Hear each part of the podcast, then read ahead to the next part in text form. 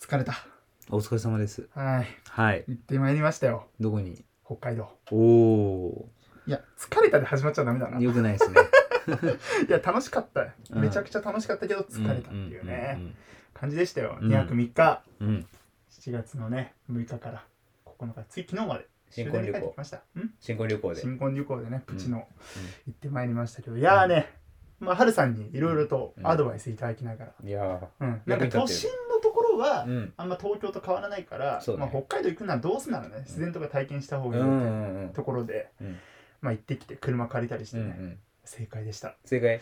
ありがとうございますあの、ちょっと写真拝見させていただいたんですけど、はいはいこの、あれ、脚立使ってるス使マホのってないよ三脚。あ三脚は使ってるよ、うん、あ使ってんだうん。どういうとこに置い置いてんのそのさ。あもう普通に、草、なんか草原とか撮ってたじゃん。うん、草原に置いてるあ、草原に置いてんだ。そうそう高いあれ。その、高さ的には。高さはまあ人の目ぐらいにはなるよねそのカメラの位置がそのれぐらいさ高い、うん、ひゃあそれは言い過ぎたかもしれないうんけど、140ぐらいじゃない高さえー折りたたみ式のやつが売って折りるたたみ式のやつあーヨドバシそうカメラかな電気屋で買ってあ結構いいあれそれいいよでやっぱりね観光客の人たちに羨ましがられるあそうなんすごいみたいな言われる言われる言われる恥ずかしいね恥ずかしいけどもう慣れたね離れた普通に街中でも立てるからねえほんと写真カップルだからね写真カップルなんでうんねやらしてもうてんでうんそれねうんいやいい写真が撮れたなってねうん今回も思うんですけどいはいやそのさうんあのすごいうん嬉しかったことがねありましておおう、んあの1泊目1日目うん北海道のうんあの美瑛ってところに行ったんですようんうん、富良野の方なんですけどうんすごい自然が豊かなところで、うんで、まあ、ちょうどね7月7日は結婚記念日だったので、はいはいはいまあ、その美味しいランチをうん行こうっていうところで、うんまあ、行ったんですよねう、んで本当にその美瑛の街の中にポツンとあるよううなんお店でさ、うんで食べに行きましたと、うんで食べるじゃん、うんでそしたらさなんかちょうどメインを食べてる時ぐらいかな「うんすいません」っうんて来て、うんでパッて振り返ったら女の子うんいるわけですうよん、まあ20代前半ぐらいの女の子かな、そうで、まあ、僕のね妻に対してあの「インスタフォローさせてもらってます」嘘マジそうずっと前からフォローしててみたいなマジこんなところで会えるなんてみたいなえやばくない顔刺されたえ顔刺された顔刺されたっていうのこ れすいごっやばいよねえ初めていやなんか東京とかだとなんか歩いててさ、うん声をかけられること今はなかったの、んなんか後からその SNS で「見ました」みたいなマジいう DM が来たりはするんだけど声をかけられることなくてさマジでそこでなんかうんその女の子がねうんファンなんですぐらいの勢ういんうんで、で旦那さんとうんすごい微笑ましい写真ですごい憧れなんですみんたいな感じで言って さ、やばいじゃん。うんえ いいや。そうそうそうあのねやばいよねあのやばいんですよおっしゃってる通り、何がやばいかってやっぱり食いまくってたっていうのもあったり、うん寝不足だったりして、もう肌荒れマックス俺はねうん。そううん。肌荒れマックスの状態で、しかもちょっとこうなんていうの光が差してるとか暑かったっていうのがあって、うんもうか肌もベトベト状態 テッカテカ。カテカでうわやばいと思ってそのアングルもちょっとさなんか良くないアングルでさ、これかっこいいと思わないとダメだと思って、うんで、まあ、精一杯目かっぴらいてね その女の子の方を見てたりしたんだけどなんか なんかそのなんか俺の方を見てうん。俺の特徴を言ってくれたその僕の妻に対しては可愛くてとか言ってさ、で俺の方にもちゃんとコメントをくれたのその子はね、うんそしたら言ったことがさあのすごい眉毛が太くて とか言ってそこみたいなね感じになったんですけど、でえ結局まあ写真撮ってくださいみたいー。な感じになってさ、で俺も写真撮ってそのことでもなんじゃないえじゃあ 俺最初のよけよけて、のなんだけどちょっと旦那さんもお願いします、うん。もう3人で写真撮ってねジでそのお母さんその女の子のお母さんが、もう撮ってくれてさ有名人のような気持ちいすいごいね。周りのさ食べてる人とかさレストランの店員さんもさ誰かなんじゃないのみたいな。誰あれ 誰だあいつらはっていう、うんすごいね。そういう目で見てもらいましてうわ、マジ。ちょっとねなんか非日常というかさそうだね。こんな体験をする日が来るとはみたいなねへえすごいよ北海道だぜすごいねでその子大阪の子でたまたまおばあちゃん家が北海道でなんか来てたみたいなあそそういやすごいですねなかなかういやー感動するねまあでも見栄バレしちゃうんでねちょっとんどういうアカウントかはちょっと言えないですけどねどういうアカウントか言えないですけども、まあ、そういう体験があったりね素晴らしいですいねやしましたよいやなんかねでもやっぱ本当移動距離がね大変で、うんまあ、疲れたっていうのもあっうんてでまあ、ただ、まあ、グルメがさ、うんやっぱ美味しくてねね北海道はね本当にいい思い出になったなと思うんですけうど、んやっぱねなんて言うんだろうななんか降りかかってくるものがあるなうんうん思っててあのこれはね行きの飛行機の話なんですけど、うんうんあの JAL で行ったんですね、うんで結構最新の設備みたいな、うんまあ、揃ってるうん機体だったんですけど、うん座席のさ、うん前のところにテレビがあってモニターがあって、で僕の妻とかもさ、まあ、1時間半ぐらいあったんだけど、うんまあ、映画見ながらみたいな、で俺も映画見たくてさ、うんやろうとしたんだけど俺のだけモニターぶっ壊れてあーやっぱすごいねすごくないうんやっぱり ねいやバイクってやっぱずずっとそうだよね人生俺のだけうんうんいくら押してもそのなんか英語のねうん雑誌しか出ないみたいな、うーんそうでモニター再起動する必要があって時間かかってしまいますとか言われてさ、すごい忙しそうだし,、うんだし CA の人たちも「あいいですいいです」って言って、僕はなんかひたすらなんか無になりながら寝ることもせずあそうそうそうフライトしたんですけど、うんそういうことがあったりうね、うーんんまあ引っかかってくるなと思いましたけども、うんまあそんなにね強力なエピソードは生まれなかったですすいませなんあそれぐらいですね申し訳なかったですね間に合っちゃっったし普通にチェックインとか間に合っちゃった普し通にチェックインも間に合ったし保安検査場も引っかからなかっ引っかからなかったし、はい引っかかれてね、た、思いいながらね、あのゲート通ったりするんですけど、青信号でしたね。 まあちょっとパーソナリティとしてはね 失格ということで、厳しすぎるから ね、基準が。うん何かないといけないなんてさ。まあそんな感じでしたよ。はい、うんいやでも楽しかったなら良かったでいすやけどありがとうございました。いろいろとアドバイスもらってね。うんはい。で、今日のね、うんちょっとこれ本編に無理やりつなげるような話になってくるんですけど、今回はうん飛行機、うんちょっとこれについてね、あー話していきたいないいとじ思ゃないですっかてまして。い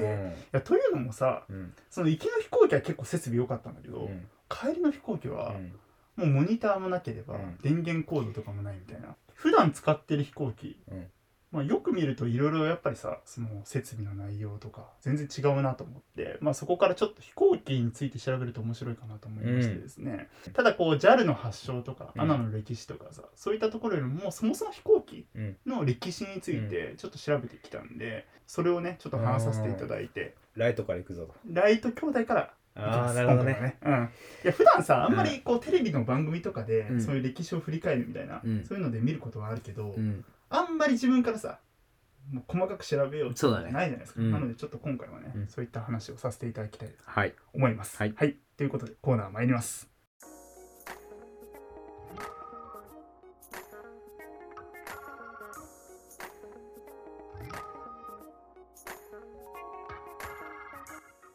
どうも、あきです。あれですこのコーナーでは毎回一つ身の回りにある当たり前の裏側をテーマに調べ少しでも見方が変わればというコーナーでございます。んはいということでですね今回は冒頭でもお伝えした通りあの飛行機について話していこうと思うんですけどもはい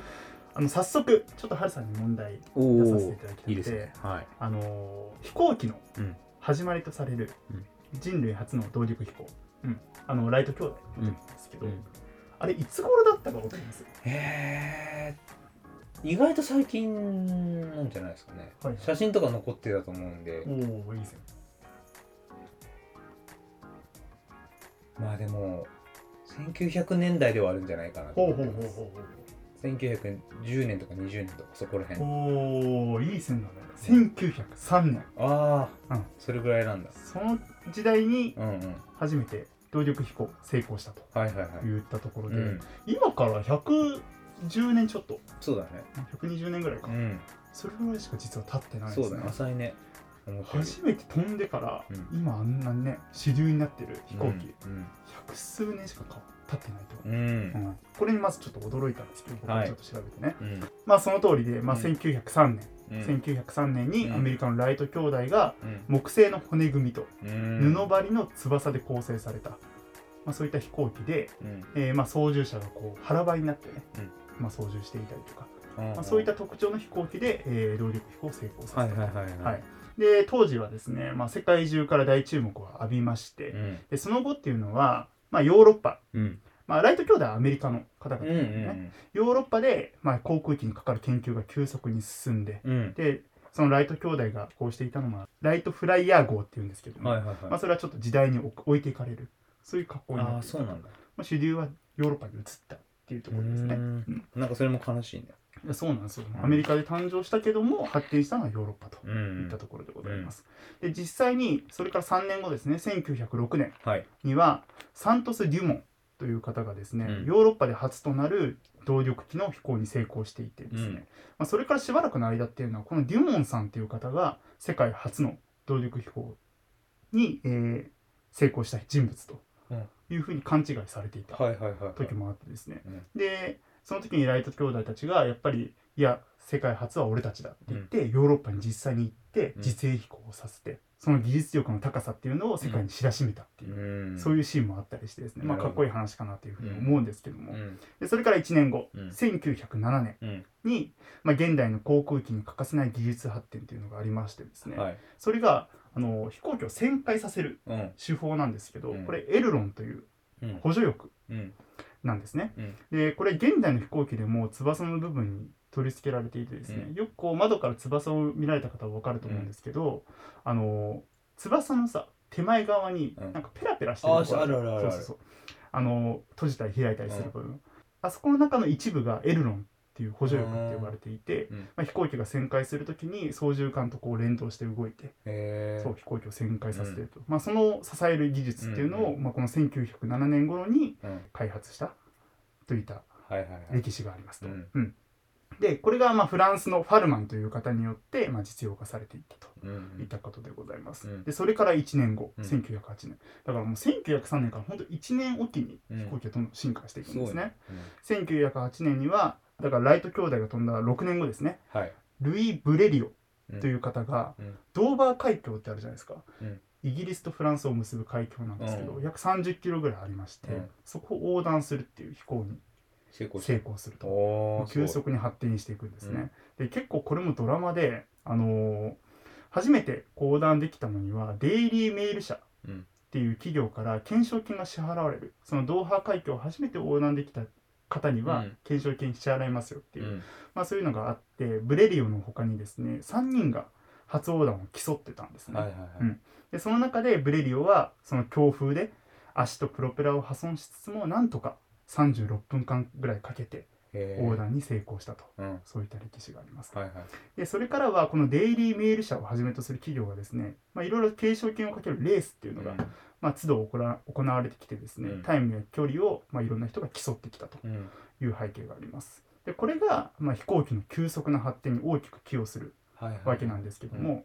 やはりそこにはですね、大きな犠牲っていうのがあって、うんまあ、レースに参加した飛行機の墜落とか、うんもう飛行機が離陸してからすぐ観客の方に突っ込んじゃってみたいな、うん大きな犠牲を払ったとかそういう事例も多くあるとなるいったところです。うんでそうして発展していった飛行機なんですけども当時っていうのはタイムや距離を競う記録用飛行機と呼ばれるものであっほどうんて、そこにかけられた懸賞金を得るために、まあ、またその歴史に名を残すためにはい夢ある人物たちが挑戦しては、まあ、犠牲になった方もいるという話なんですけども、うんじゃあこの技術や夢や思いっていうのが、うんじゃあ次どこに利用されていくかうんというとこれが戦争になってくるんですあね。ー1903年にライト兄弟が飛んででまあいろいろとこう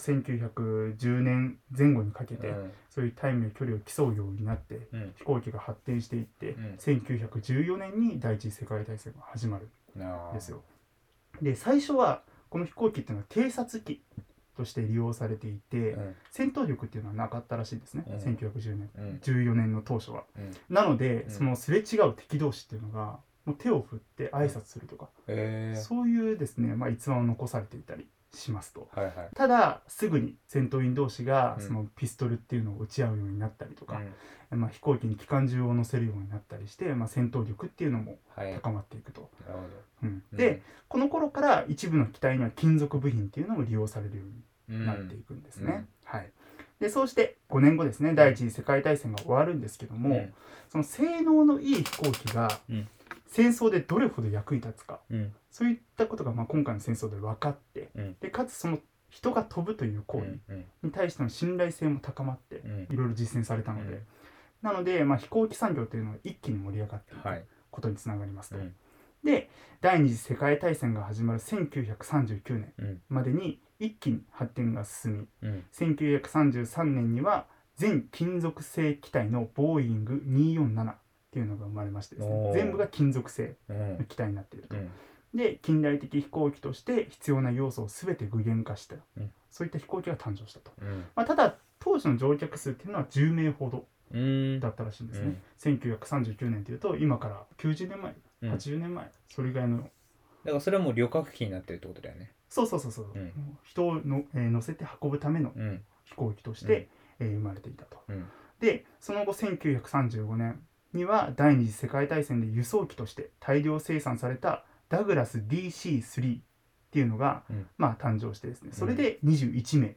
まで乗せられるようにはないはいりはまいした、でそれから3年後の1938年には33名乗せられるボーイング307俗に言うストラトライナーというものが誕生しましたといったところでございます、うんうんはいでこれがですねもう今からほんの80年前90年前の出来事でございますとうんはい、で、まあ、第二次世界大戦がそれから始まっていくわけですね1939年から、うんなんですけども完全に戦闘機がですねその戦争ではやっぱり主役となっておりまして、いかに制空権うん空を制圧できるかっていうのが勝利に向けて大事な要素うんとなっていったんですね、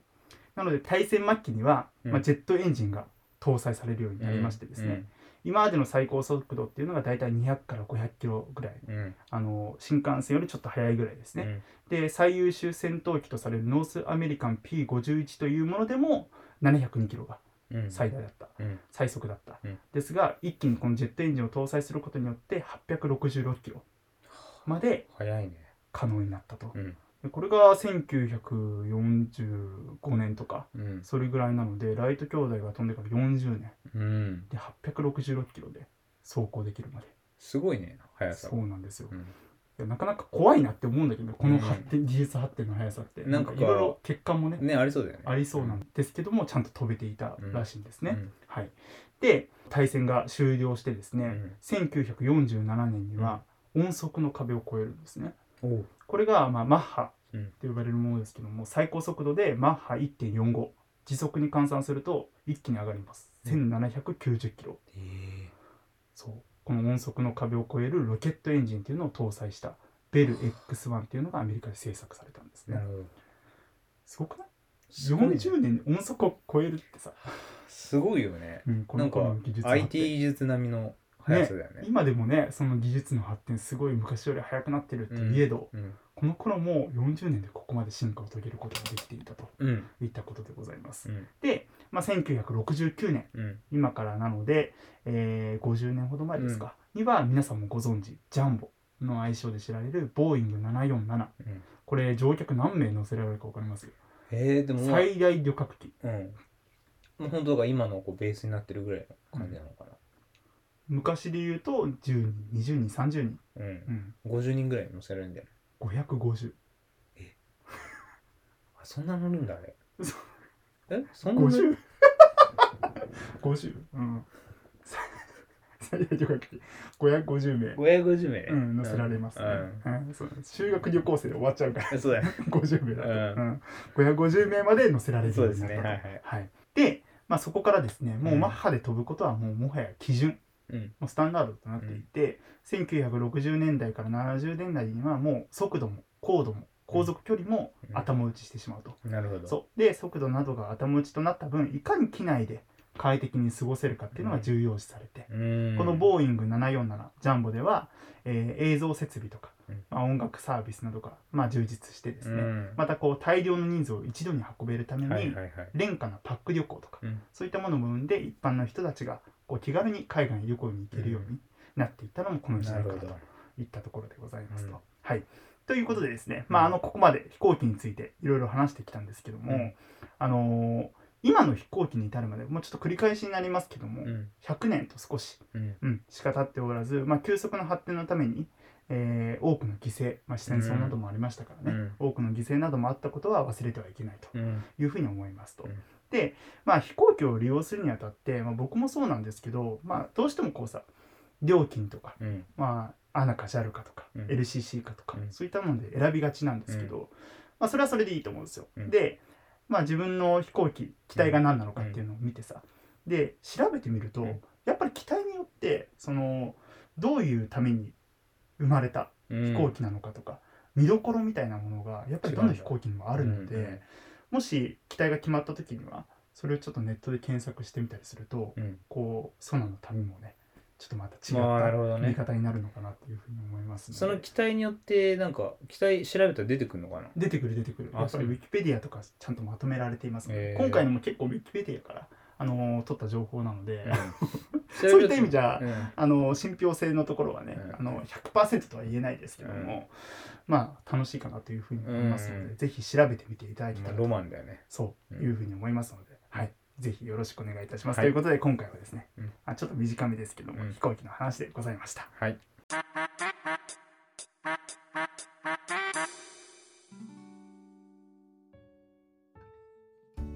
ということで今お疲回れ様はでし飛行機たでした。はいありがとうございます。いやいいですねやっぱ飛行機ねいやワクワクするよねあのーそうなんだようね。夢とロマンが詰まりまくりんいなやんーですそようねだよねなんかもう行きの空港とかって輝いて見えるよね輝いて見えるよね。ううんん、わかるな。なんか1時間とかね、うん2時間とかちょっと前に行って、うんもう何でもないね、うんもう普通に街でも食えるような飲食店なんだけど、うん空港で食うとまたちょっと格別なそうだね感じするよね機内食とかもうさ、ん海外行った時とかうさ、ん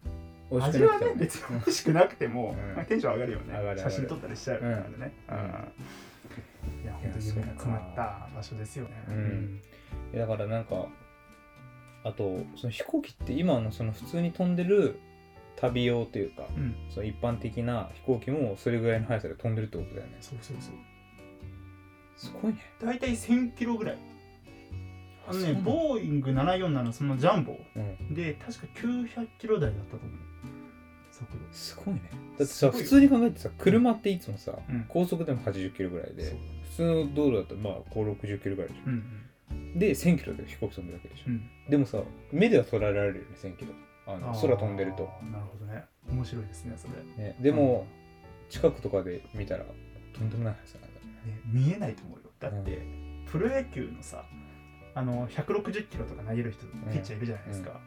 あれが大体ピッチャーが投げてからキャッチャーに届くまでが0.2秒とかうん0.2秒切るぐらいのスピードらしいですよ、見えないじゃん多分うんまあ見えるけど、うんくっきりとボールっていうのを認識できないじゃないですか、それは1000キロですからね、すごいね。やんな早いんだ。 なんかさ、当たり前のこと、 うんいや僕たち東京に住んでいて、はいはいまあ羽田空港近くの街とかね、うんに行くと、全然飛行機飛んでるの見る見るじゃないでうすか。んでなんか全然ゆっくりこう飛んでるように見えるじゃん。見えるねけど地点で行くと、まあ、変な話ここから見えてるのが例えば墨田区の上空で見えてたけど、うん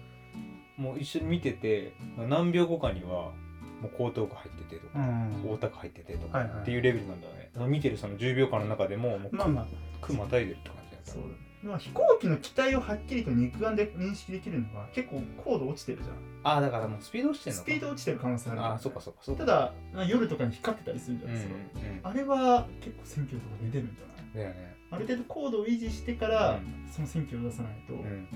なんかダメなんじゃない、うんわかんないけどいやでもあれりそうだよねそれうんそうそうそういやでもなんかさ飛行機ってさもうこんなこと言ってね怖くなっちゃう人もいるかもしれないけどさ、うん何も考えあの何もそう怖いと思ってなかった人も怖くなっちゃうかもしれないけどさヨーロッパ行く時とかさあのー今さその今この飛行機どこ飛んでるかっていうのも見えたりするああーはいはい、あはい、モニターでねそう、んでハワイとか行く時はまあほとんどずっと海の上だからさ、うんまあ海の上飛んでんだなってでまあそれも落ちたら超怖いけど、はいはいはいまあでも、まあ、海の上飛んでるしハワイでもね何千何万点も飛んでるからさ、うんあんまり気にしてないけどさ、うん大学時代いろんな国こう行ってたんだけどん一番怖かったのは、なんかヨーロッパ行く時に日本からだとこうぐるーっとこう海渡ってアメリカ側から行くんじゃなくてさこのユーラシア大陸越えてヨーロッパ行くわけよ、はいはいはいうんここで落ちたら、まあ、海と違う怖さだけど、うん森の中とかさ、うんなんか動物がいる草原とかに落ちたはいはいりはいとかさ、その時ちょっと怖かったねいや落ちて生き残った前提でって ことだねそうだね。獣たちとそこで出くわすかもしれないっていう、生き残んない方がいいかもね。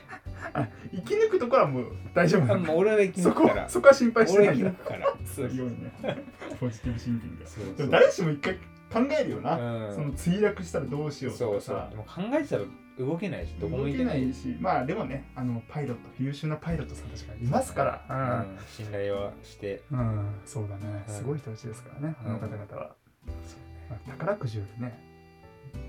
なんか落ちる確率低低いみいったてい言なさうからね。話そはのあるし時は運命と思うしかないかもしれないけど。うんまあそんな感じですまあただうんまあ本編でも話したけど、やっぱり本当にもともとはねうんそのタイムとかさうんそういうのを競ったり距離を競そうだったねり。コンセプトがそんな感じだったんだそようね。懸賞金を得るためにとかさ、うんうん本当一攫千金を取りに行くとか、うん歴史に名を残すうんっていう男たちの、まあ、お女性の方もいたかもしれないけど、そういうロマンがうん詰まったものが飛行機、うんまあ、ライト兄弟もそうですよね、うんう言んってしまえば。なんですけどやっぱりそれが戦争に利用されてとか、多分ライト兄弟とかもさ、まさそかねんな気持ちはなかったとうん思うしさ、う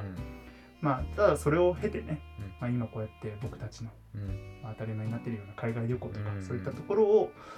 まあ、実現させてくれたっていう意味では、うんまあ、多くの犠牲の上に成り立っているのでですそうね。だねうん、はいということで、うんまあ、今回はあの飛行機について話しましたけども、うんまあ、今回からですね、あのーいつもやってる雑談会、うんまあ、あのミュージックトーク、うん音楽を流しながらっていう風にさせていただいてますけども。それは Spotify 限定なのかなそうですあの Spotify 限定で流させていただいてるんですけども、そちらの方でもうちょっとこうアフタートークというか、まあ、させていただきながら、うんちょっとこう関連づいた音楽とかね、うんそういったものも流させていただいて、うんうんぜひそちらもあのお楽しみいただければはいというふうに思いますので、はい、よろしくお願いいたします。はいということで、えー今回は飛行機の話でした。ありがとうございましたあ。りがとうございました